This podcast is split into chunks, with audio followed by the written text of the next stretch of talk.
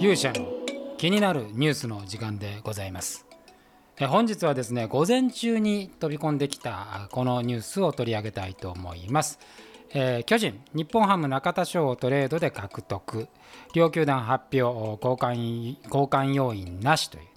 えー、こういうこのニュースです。まあ、中田翔選手ね、日本ハム、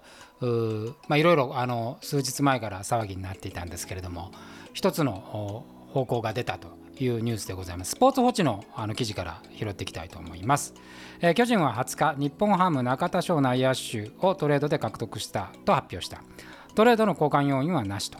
えー、8月末のトレード期限を前に巨人が中田獲得という大きな決断を下したと日本ハムで暴行問題を起こし現在同球団から1、2軍全試合出場停止処分を受けている中田に再起の手を差し伸べる形となった、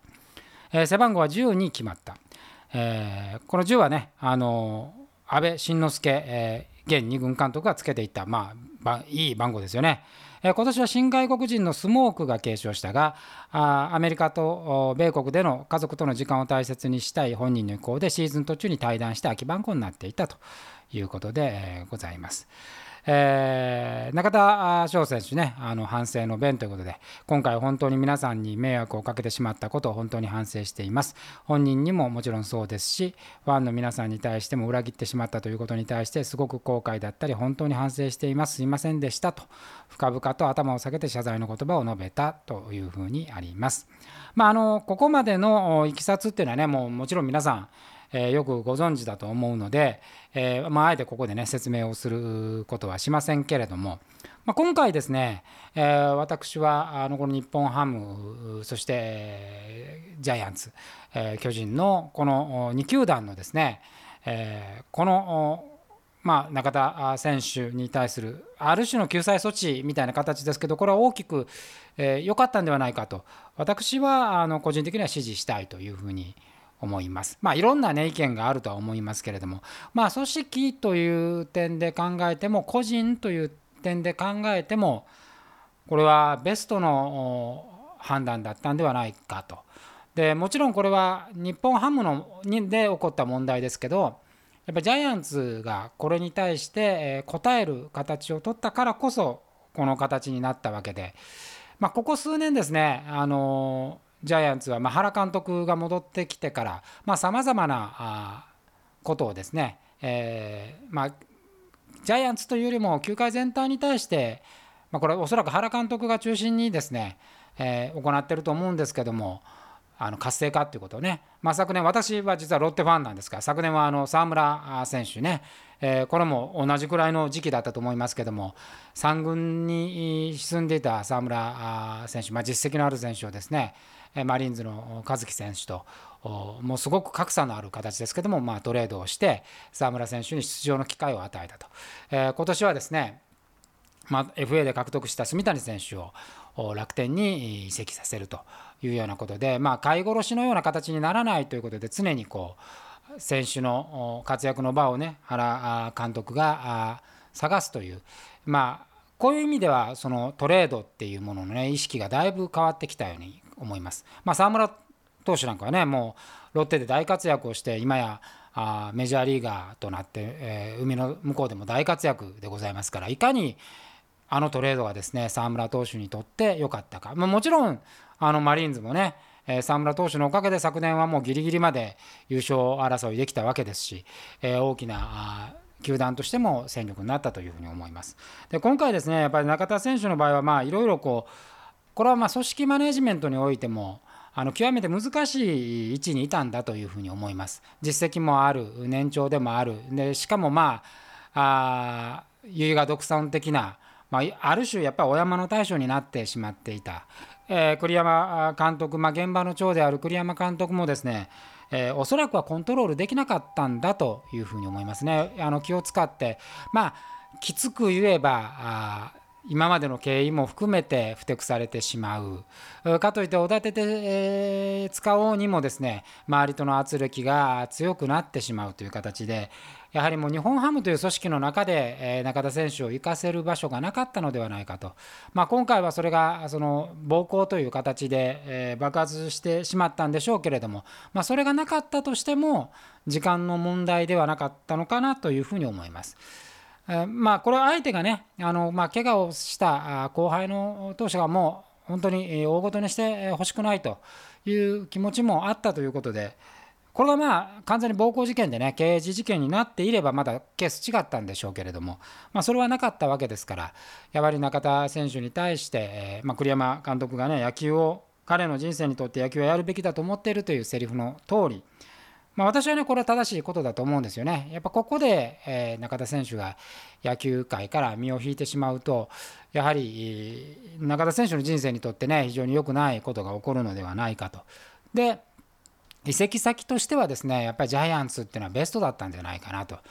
まずはあの日本ハムとは違ってですね、実績のある選手が、丸選手にしても、坂本選手にしても、菅野選手にしても、たくさんいらっしゃいます。生え抜きでは亀井選手なんかもいますしね。あの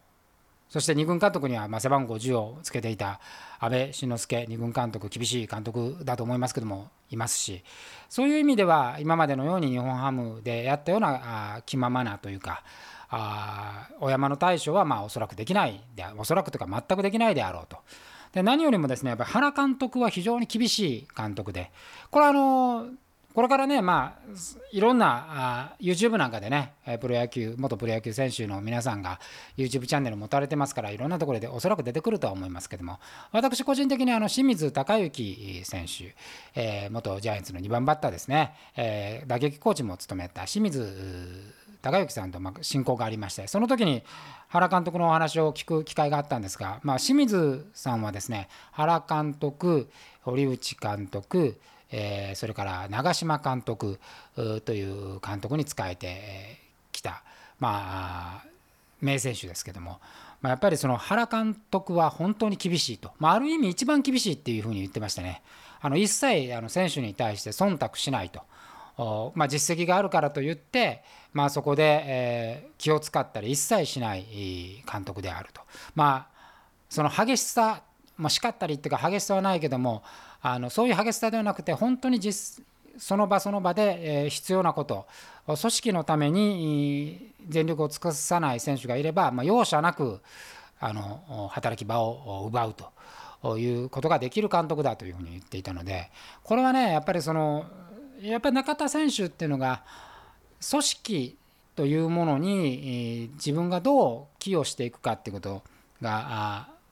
まあこれは中田選手1人の問題ではなくてやっぱり日本ハムのマネジメントの中で一つの課題だったんだろうというふうに思います。えー、それが結局身についていない状態で、まあ、シーズンを過ごしてきてキャリアを積んでしまってまだね年齢的にも32歳ですし一般の企業で言えばまだまだ中堅に差し掛かったところですから今であればねそのジャイアンツに入ってその厳しい組織を学ぶというのは中田選手にとってもあのすごくいい機会になるのではないかというふうに思います。まあ、今季はですね打率が1割9分3厘4本塁打ということですけど昨年はですねキャリアハイの31ホームランを打ってるわけですからまだまだ老け込む年ではないでしょうし、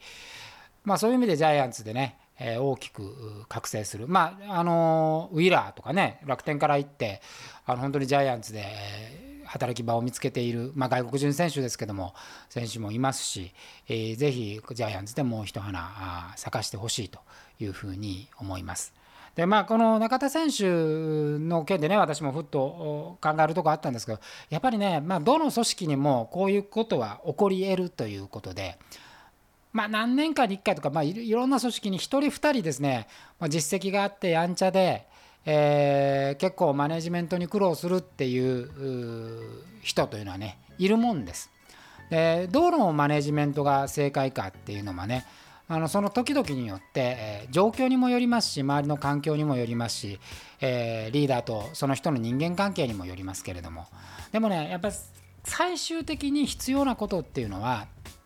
まあ、組織で動いている以上やはり組織の目標に対して全力を尽くせるかあ組織が定めたことに最低限従えるか、えー、ということがやっぱりそのルールは厳粛にしなければいけない。まあ、そのルールの中であれば個性とかね、あのー、自由っていうのはあっていいと思うんですけど個性と自由が優先されて組織の目標が歪んだり組織の規律が歪むというのはやはり問題があるのではないかというふうに思います。まあ、ただこれはですねあのじゃあ、えー、栗山監督のマネジメント能力が低いのかというとそういうわけでもなくやっぱりその全体の状況というものがああると思います。で組織って長く同じ組織になるとやっぱり停滞が起こってくるのでそういう意味では組織は常にこう循環させる必要がある、まあ、やっぱり水がよどんでくるみたいなところがあるんではないかなというふうに思って思ったりします。だからその今回の件を見て、まあ、私もねあの自分で組織って大きく率いてるわけではないですから組織マネジメントの仕事してますんでまああのつい昨日もねちょっと似たようなことがあったんですけれどもやっぱりどこまでそこにそういうこう規律というものに対して理解をさせて厳しくできるかという側面も必要ではないかと。でそこに1つ2つ目をつぶってしまうとですねだんだんそこから歪みが大きくなって結局組織も個人も不幸になるということが起こるのではないかというふうに感じたりしています。えー、今回はですね、えー、まあ、これからあの中田選手は移籍をして、まあ、これシーズン中の移籍ですから相当両球団思い切ったんだと思いますね。ジャイアンツも、まあ、まあ普通であればですねあのこれまでここまでここからまシーズン終わりまで、えー、まあ出場停止のままでシーズンがオフになって、えー、戦力外に近い状態になってからまあ移籍を探すということもまあ、通常だったらそういうことであったんですけどこれをすごく短い時間で、えこういう結論を出したということはですね、まあ、これはやっぱり両球団の英断ではなかったのかなというふうに思いますし、えそれを飲んだやっぱりジャイアンツそして現場の長である原監督、まあ、原さんまあ編成のトップでもありますけどもやっぱり判断というのはね素晴らしかった。まあ、今からね心を入れ替えてやればシーズンの後半からでも今からでも出れるわけですから選手としてのやっぱりその試合をしてないっていうね練習もできないっていう状況が本当に短く終わったということは中田選手にとっては良かったんではないかただ中田選手がですねこれが正解だったか不正解だったかっていうのはご本人がこれからまあ自分の姿でね、まあ、成績だけではなくて立ち居振る舞いもやっぱ見られるっていうことなんで是非、えー改心してですねあのいい野球選手としていい社会人としてですね、えー、頑張っていただきたいなというふうに心から思います。えー、でもまあ最近ね暗いニュースが多かったですけどあの今日このニュースに関してはですね私はとてもいいニュースだというふうに思いました。えー、ということで、まあ、一野球ファンでありますし私はロッテファンですんであのまあ、今はねロッテの優勝を願っておりますけれども、えー、ぜひこのままね、えー、ジャイアンツも非常にこのトレードがいいトレードであったというふうになってもらえればな野球ファンとしては嬉しいかなというふうに思います。ということで、えー、本日の勇者の気になるニュースは中田翔選手のトレードのねお話をさせていただきました。それではまた次回お会いしましょう。さようなら。